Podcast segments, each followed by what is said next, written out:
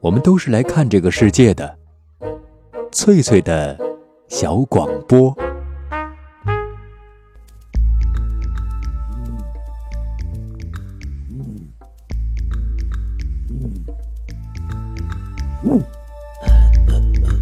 寻访华夏文明，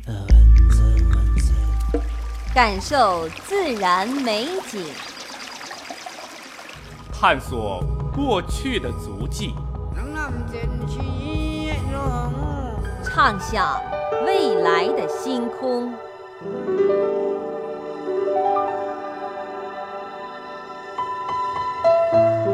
在南海，在兴安岭。在富庶的苏州城，一瞬间跨越万水千山，神州任我行。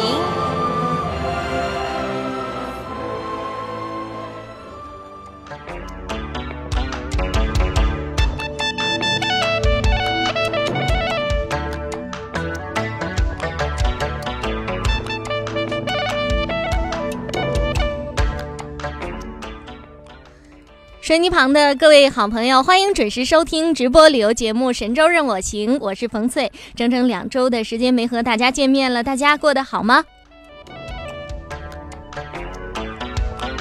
那么又到了一个旅游旺季啊，这段时间肯定有很多的朋友都出门去玩儿，欢迎您把您的旅行故事告诉冯翠。那么十四天来啊，两个星期一直是在路上奔波，但是啊，和那个地处黄河中游的古老省份山西所经历的。繁华沧桑相比，十四天的时间是几乎可以忽略不计。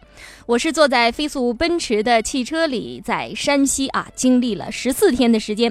扑面而来的是黄土，窗外巨大的土丘下埋葬着在战场上倒下的中原人和北方游牧民族。我向往的长城、古建筑、河畔的石窟、醇香的老陈醋，就在路的尽头。对我来说，一切的一切都是粘稠厚重的。所以，请您千万锁定这个频率，让我来告诉您路上的故事。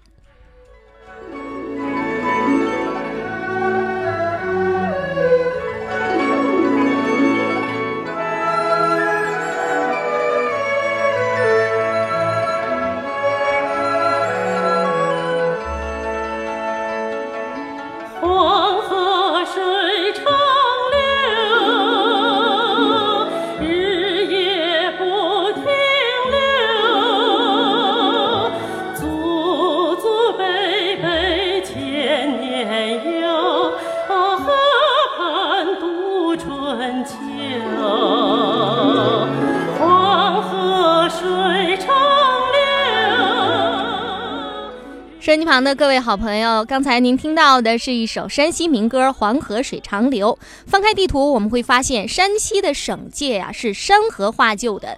它东有太行山，西有吕梁山，北端是衡山、五台山，南面是中条山。黄河像一个巨大的“几”字啊，就是几乎的几几个的那个“几”。而这个“几”字的右半边儿，恰巧就是山西的西部、南部和陕西、河南两个省的分界线。东部千里太行山又使山西与河北、河南相隔。黄河流经山西的西南省境，不仅是分隔了陕西、山西两省，还在黄土高原上切出了晋陕峡谷，孕育出我们中华民族最初的文明。浪里头有日月丹尖头，风在动。雨在梦，稳稳向前走。山西旧石器时代的文化遗址非常的多，是人类历史最早的发源地之一。芮城西河渡文化及河河文化和云南的元谋人，那属于同一个时期，证明在二百五十万年以前，山西就已已经有了最早的原始人类。那么中期的香坟丁村文化和羊羔许家窑古人类化石的发现，说明在十万年前啊，汾河两岸和雁北地区已经出现了比较集中的原始人群和村落。晚期的朔县市域文化说明，在两万八千年前，以原始共产制呃经济为特点的母系氏族公社已经在那里确立了。这么悠久的历史，当然是留下了众多的文化遗产，加上复杂的地形地貌、河流山川形成的自然景观啊，山西的旅游资源太丰富了。许多去过山西的朋友都用“不虚此行”四个字来评价自己的旅程。到了山西，各位好朋友可是要大饱眼福了。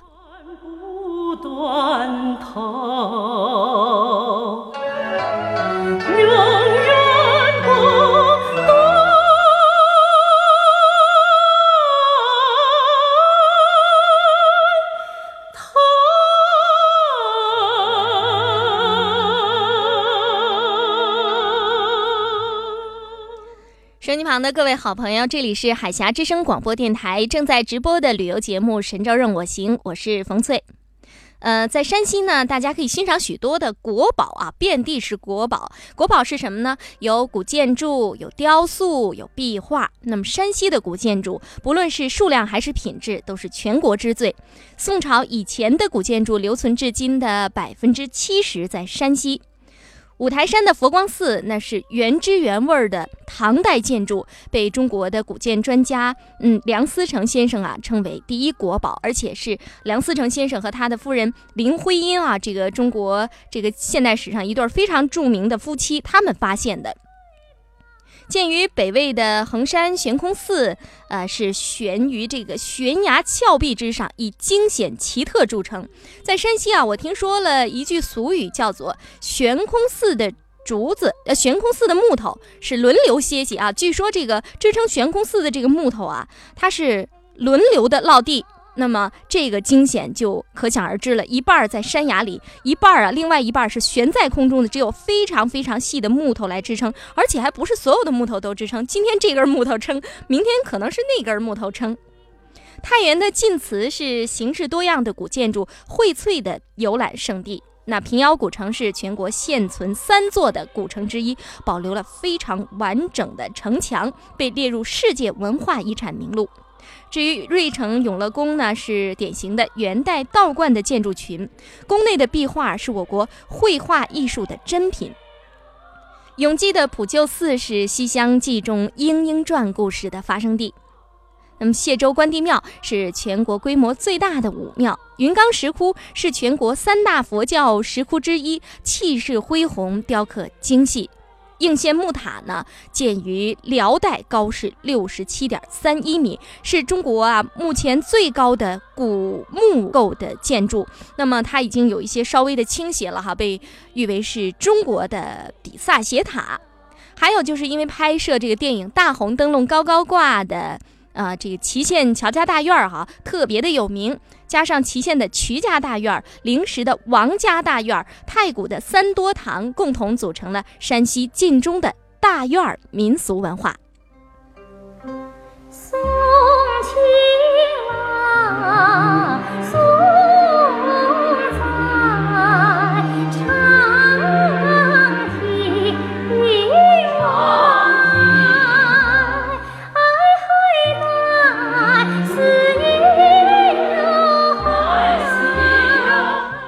手机旁的各位好朋友，刚才冯翠一口气给您说了这么多的古建筑啊，古朴风格的这个国宝哈。其实这个山西也是名山大川遍布，自然风光资源是非常的优美。比如说北岳的衡山，它是五岳之一；还有呢绵山哈，绵就是绵阳的那个绵，绵山是气候宜人，自古就是避暑胜地。那么晋国有一个名臣叫介休。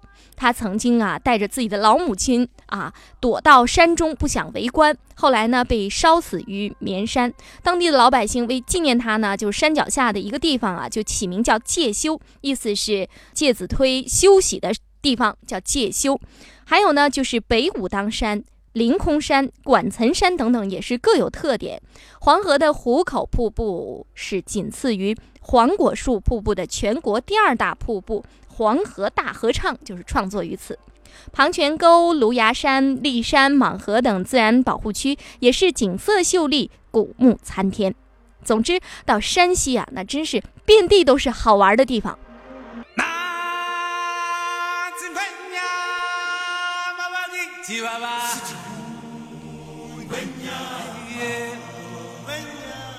读万卷书，行万里路，奇妙经历尽在神州任我行。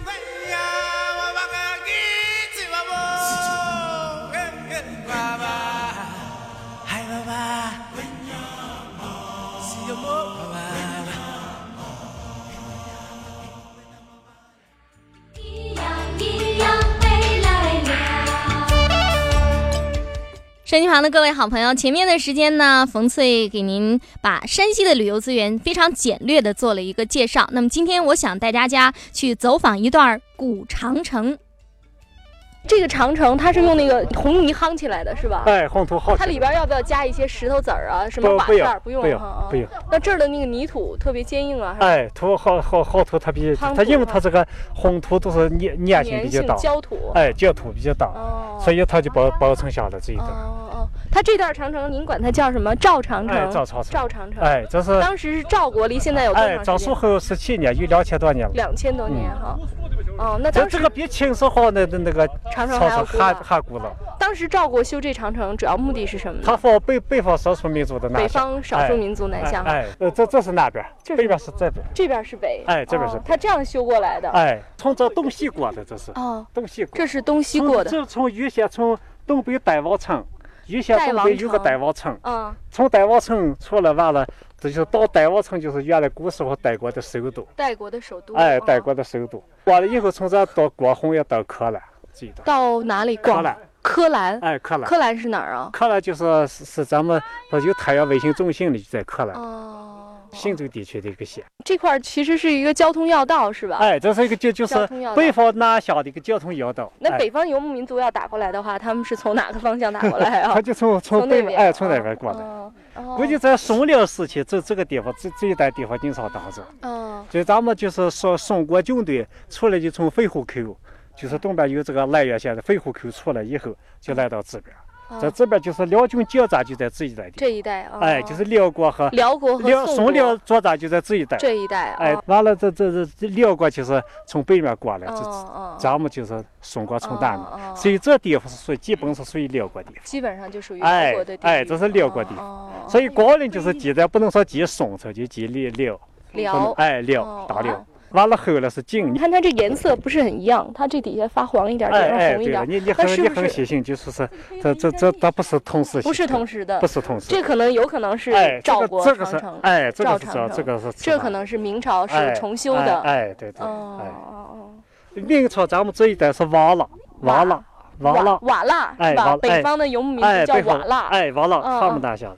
他啊，所以明朝的皇帝为了哎防御瓦剌入哎，侵，瓦剌入侵，他哦这所以继续加新固的操作。啊，在咱们广陵县这样的长城有多少啊？呃，五十多公里，五十多公里嗯啊，从东边进来，沿沿这个山一段儿一段儿的啊。哎，一直向西五十多哦公里。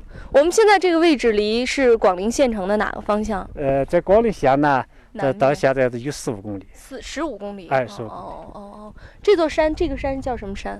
呃，这个山，咱们这一带山，这个这个岭就叫天王岭。天王岭。哎，天嗯王岭，这个叫红沙滩。这个叫红沙坡。红沙坡。哎，这个地方叫哦红沙坡。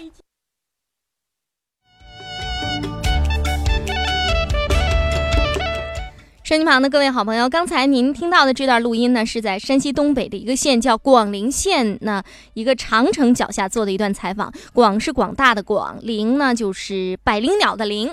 广陵县啊有一个赵长城哈，为了寻访这段古长城，我们走了非常远的路。那为什么要去拜访长城呢？前面我们说了那么多好玩的地方，为什么我们的第一版介绍山西的节目就先要做长城的这一段呢？那是因为山西啊地处中原民族与北方这个游牧民族的一个交接地带，农耕与铁骑的冲突在那里留下了长城哈、有断断续续的这个长城遗骸，还有英雄们在奋战沙场的时候的那些传奇故事。从战国到明清，历代帝王在山西共修筑了七千多公里的长城，大部分都是黄土夯制的。当我们乘坐汽车。在山西的一些山间公路上行驶的时候，不时可以看到已经废弃多年的烽火台孤零零地站在山峦上。那么烽火台的脚下，曾经驻兵的院落也只剩下了残缺的土墙。风雨和黄土虽然逐渐掩盖了古战场上厮杀后的凄凉，但是留下了三千多公里的长城遗迹，供我们后人凭吊。所以到了山西，您千万不能错过这些特别的景观。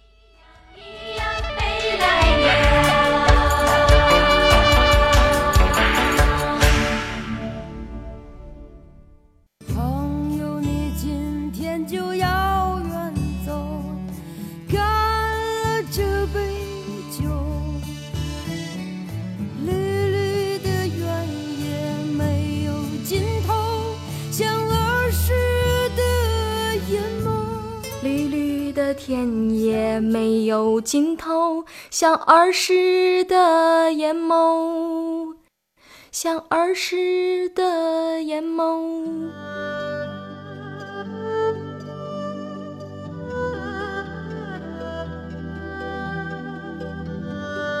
当匆匆的脚步流逝了你的灵感，当繁忙的工作凝滞了你的笑容，你需要阳光、森林、异域风情。海峡之声广播电台，神州任我行。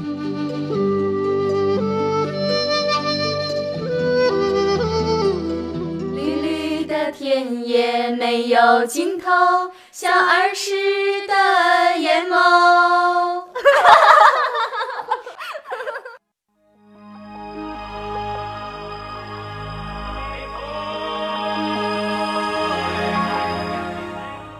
收音机旁的各位好朋友，您现在正在收听的是海峡之声广播电台的直播旅游节目《神州任我行》，每天晚上的十八点到十九点都和您准时有约，我是主持人冯翠。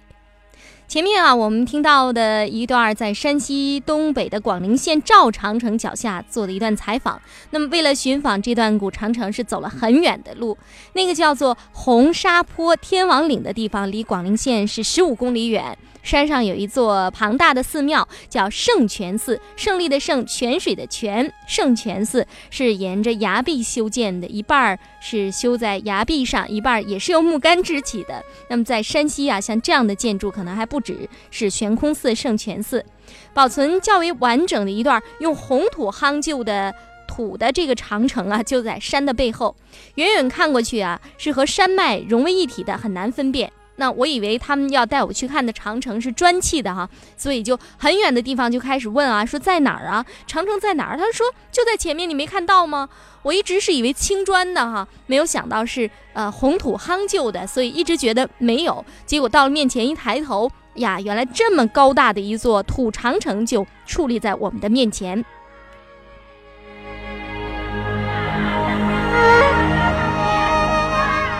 当地的文联主席叫张信忠，那旅游局的副局长叫张多堂，两位都姓张哈。两位张先生都建议我一定要看一看这段长城，因为它最初修建于两千多年前，是当时的赵国为了防止北方少数民族、北方的这个游牧民族入侵中原修建的。后来呢，就不断的重修。现在我们看到的呢，是在赵长城的基础上重筑的明长城。可以看到，就是底下的一段地基，那个土是黄色的，那比较斑驳了；上面一段呢是红泥的，那这可能就是赵长城、明长城的这个分界吧，是在原有的基础上又重新修筑的。我们在长城宽大的缺口处发现了一块石碑，那还有就是找到了在土里埋着的一块石瓦当，哈。呃，石碑上清楚的说明，当时这处长城关隘是一个重要的通道，嗯，往来客商啊，哎呀，百姓啊，没有歇脚住宿的场所，于是啊，就修建了一个寺庙，方便过客。那我们想啊，下面就一起来听一听这个石碑上到底写了一些什么。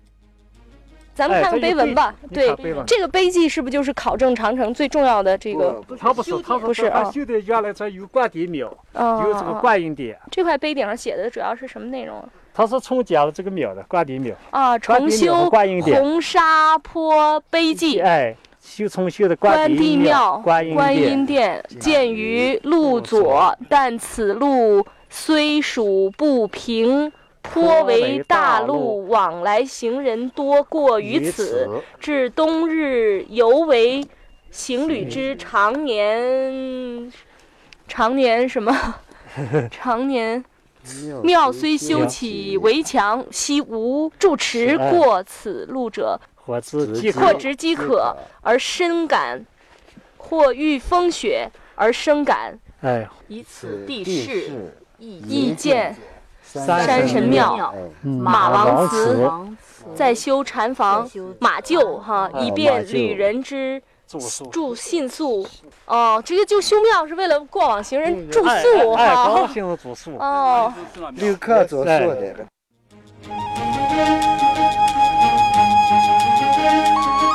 哎，刚才听读了一段碑文哈，因为碑文已经斑驳不清了，认起来也很难。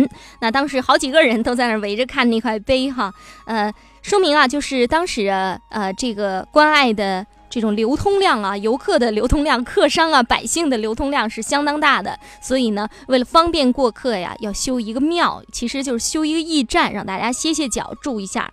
如今我们只能依稀分辨出寺庙地基所在的位置，那么还捡到了一块瓦当哈，呃，至于那块就是兽面乳钉瓦当哈，这是我自己给它 起的名字，因为顶上有一个狮子的样子哈，然后旁边是一圈圆的那种小钉子一样的东西哈，所以就叫它兽面乳钉瓦当了啊，很有可能就是当年庙顶所用的装饰材料，因为我发现在其他一些建筑上，就是也就在屋檐的那个地方也有一些瓦当，就圆的那个瓦当呢，也是这个样子的，那可能推断呢是清朝的一个遗物。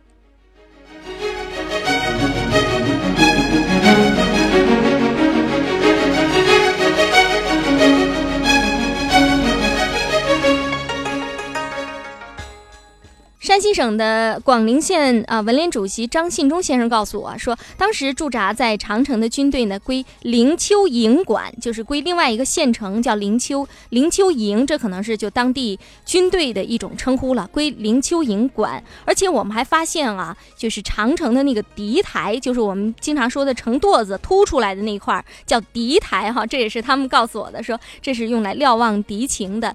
我们量了一下，发现它有九米长，突出的部分到长城的距离，就那个拐角是六米，整个长城的厚度呢大概是三米多，高呢将近有七八米的样子。由此可以推断哈，它当年是非常雄伟的。当时啊，呃，身边的这有三个人是爬上了敌台啊，特别得意，在上面瞭望周围的这个情形。这其中有没有我呢？下面我们来听听这段录音就知道了。块儿我们看到那块儿那一大块儿是崩塌下来了哎，然后这一块儿哎都风化成泥了。哎哦哦，那这块儿这个口子原来是关口吗？哎有可能是关口。哎，就是关，在这个大同府志，乾隆本大同府志记载，这是驻军队归灵丘营管，哦？归灵灵丘县管，灵丘营灵丘这个营军队，它是以营为建，以是一个建筑呃单位。营那是吧？哎哎灵丘营哎，管灵丘营西边这是归红原营，南边是归灵丘营。哦，就是当地驻军归灵丘营管。哎哎，我们往那边走一走，看一看，那个凸出来的那个是呃，地台，是什么是这，风是就城墙垛子吗？是还是叫什么呀？叫地台。敌台怎么哎写的？敌人的敌，敌人的敌敌台，啊，敌人的敌，哎是瞭望敌情的地方吗？哎，哦，哎呦喂，啊，这个就凸出来的，哦，当时就是驻军就在这个地方可以瞭望，他怎么是往这边凸呢？他应该往那边凸两，边都凸，两边都凸啊、好，我们量好量一下，哎呀，量一下。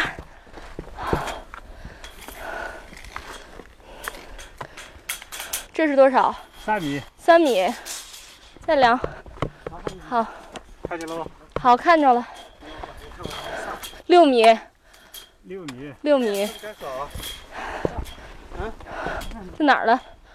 哎，这儿。哎，行吗？八米，差不多有九米，九米差不多九米，啊，九米。九米啊，就这个哦叫敌台哎，是九米，九米，墙的厚度是两米，调的厚度不止两米，不止两米哈。不止两米，它三米还多了。啊，你看了它这个这个拐角多长？拐角哈。哎。好，走走往往外，再往外，再往外啊，这就行了。再往外，三米。六米，六米，哎。差不多有六米，拐角差不多六米。那那块儿呢，一直上去吧，那个就看着那个白色的印记，那哎。那应该就是长城哎原来遗迹。那到山顶儿应该就没有了吧？哎，到山顶它就没有，山顶到那边有就有了，又又接上哎，了，又结实了。好哎呀，你成好汉了。就是这个好像是不是那个艾蒿啊，还是蒿子哈，特别清香的那个味道，哎，是。驱蚊子哈啊。哎，啊，你怎么在那儿？你怎么上去的？哦，那我上不去，我穿裙子呢。我如果要是穿长裤，我就可以上去。可以在那个做啥？啊，我们走吧，我们把张勇一个人留在这儿。上不去，上不去，上不上，我不上，我穿长长裙子。嗯，再看看。哎，不很少。你是？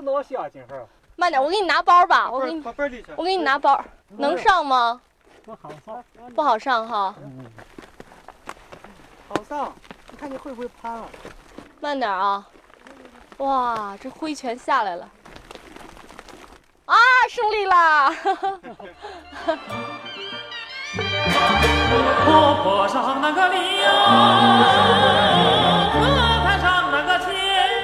好的，刚才这段录音听到的就是，哎，文联主席张信忠和我一块儿测量那个长城的长宽，还有敌台的宽度、拐角的宽度。再有就是，呃，我们一起做采访的另外一个游侠叫张勇哈，他是最先爬到敌台上面了，说不到长城非好汉啊，不到长城顶上啊就不算是好汉。结果把大家都羡慕坏了，其他的几个男士也都上去了，真是遗憾，我那天穿的是一条长裙子哈，根本就不敢往上爬。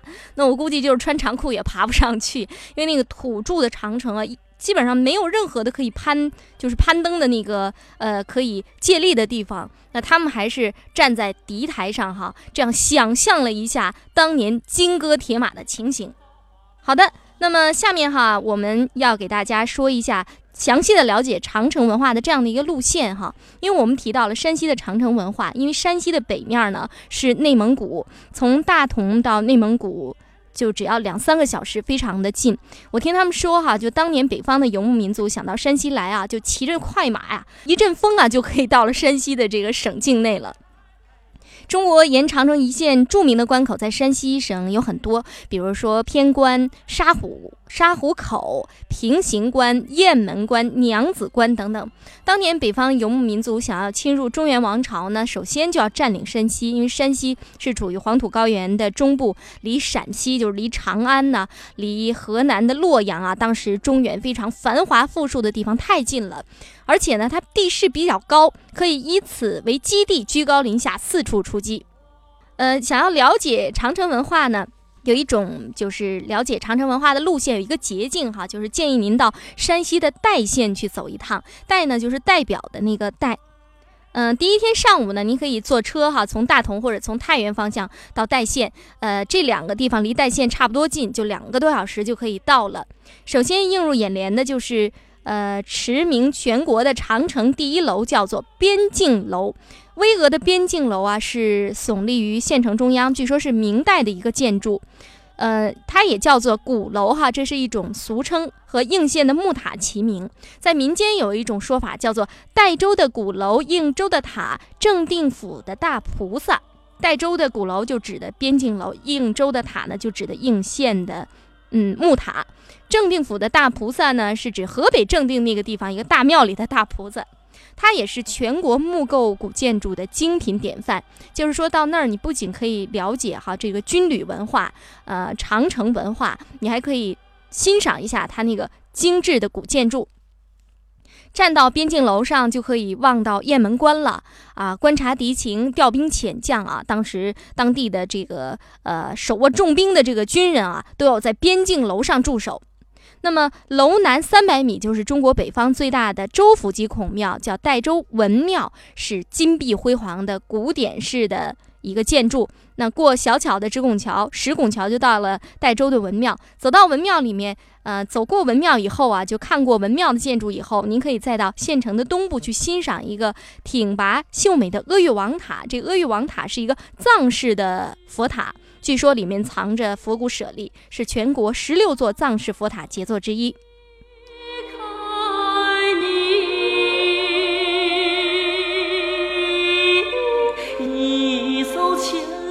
中午时分呢，您就可以离开县城，驱车向东二十里，就到了驰名中外的杨家将祠堂和杨七郎墓。到杨七郎墓去拜祭一下，到杨家祠堂里了解一下杨家将的故事。巍巍的万里长城是悠悠千年春秋，成就了许多的爱国名将、忠武英雄。长城线上啊，祭祀北宋的杨家将啊，那是具有特别含义的。第二天呢，我觉得您就可以去游览仰慕已久、名震古今的雁门关了啊。那可以切身体会一下中华民关的千年沧桑。在那儿呢，既可以探访古战场，又可以登临古长城。呃，雁门关古战场旅游区啊，分为六块，有太和岭、太和岭口景区、明关城景区、广武站爱城景区、广武古城景区、百草口爱景区，还有古雁门关景区，都非常的好看。不愿泪杀你，扭住你胳膊，拽着你的衣，爱的要要死活也要跟着你。到雁门关旅游也是很方便的，呃，您可以从太原出发，呃，如果您不到代县去，也可以直接从太原出发，或者从大同出发，就直奔雁门关。那要到大同的话，雁门关是一个必经之路，就是那个要翻过雁门关所在的那座山才能到大同去。我们到大同呢，就是从那儿走过哈，山路弯弯，据说冬天的时候那里非常的不好走，可能正是因为山势险要，所以才在那儿啊成就了雁门关的这个威名。南方的朋友想要到太原呢，可以先坐飞机，比如说从福州出发呢，每个星期就有两班的飞机，周三、周六可以中午到达太原。呃，北方的朋友乘坐从北京到太原的特快旅游列车 Y 二幺九、Y 二二零次就很方便到太原了。你可以在五台山站下车，顺便到五台山玩一下，然后或者是从太原、大同随时都有汽车可以抵达代县，然后再去雁门关。还有就是内蒙的呼和浩特市包头市方向也有开往代县的班车。不怕那风沙吹着你，不怕路远泪杀你，扭住你胳膊，拽着你的衣。那因为山西的古建筑啊、壁画啊、石窟非常的多，所以朋友们很容易忽略啊，就是在路边上看到那些烽火台啊，或者是呃古长城的土筑长城的断壁残垣。所以冯翠今天第一个节目就是有关山西的第一个节目，特别把长城文化拿出来说一下，就是希望朋友们不要忘了山西它的地理位置，它是原来是处在中原民族和北方游牧民族的一个交接地带，有战争，也有就是。呃，南北方啊，互相交融的这样的一些遗迹，那有农耕文化，也有铁器文化，这些呢不应该让我们忘掉哈。所以到这些地方去，会有一些特别的收获。另外，山西呢是属于温带大陆性气候，冬天是比较长，而且寒冷干燥。那现在这个季节是最适合到山西避暑旅游的季节了，晚上非常的凉爽哈，白天呢温度也不是很高。如果要再下点雨，就更舒服了。嗯，不过毕竟是一个北方城市哈，就北方的一个省份，所以那儿的气候比较干，所以如果要是南方的朋友去了，可能要多喝一些水哈，而且风沙比较大。秋季也很短暂，秋季也是旅游的好季节，气温比较温和哈。全省的年平均气温是十度到二十度，最低气温是零度到七度，年平均降水量是四百到六百毫米。所以说，想要到山西的朋友们就不要犹豫了，现在就去，肯定会让您特别的开心。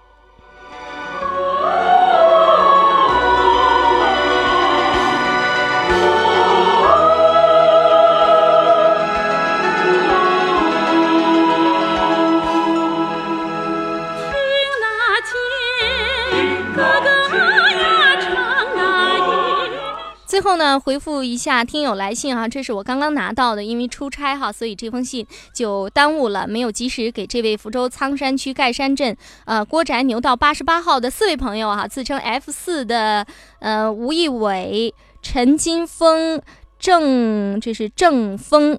啊，那么这几位朋友及时的给你们回信，郑时峰好像是。那么这几位朋友哈，非常感谢你对冯翠的支持啊！在信里面，这几位朋友给我们做了一句免费的广告语，就是要想天天好心情，请听《神州任我行》。非常感谢这几位朋友，尽快给你们回信，祝你们生活的开心。那么今天的《神州任我行》节目到这儿就结束了，在明天同一时间还会给您继续介绍山西最好玩的地方。感谢您的收听，我们明天见。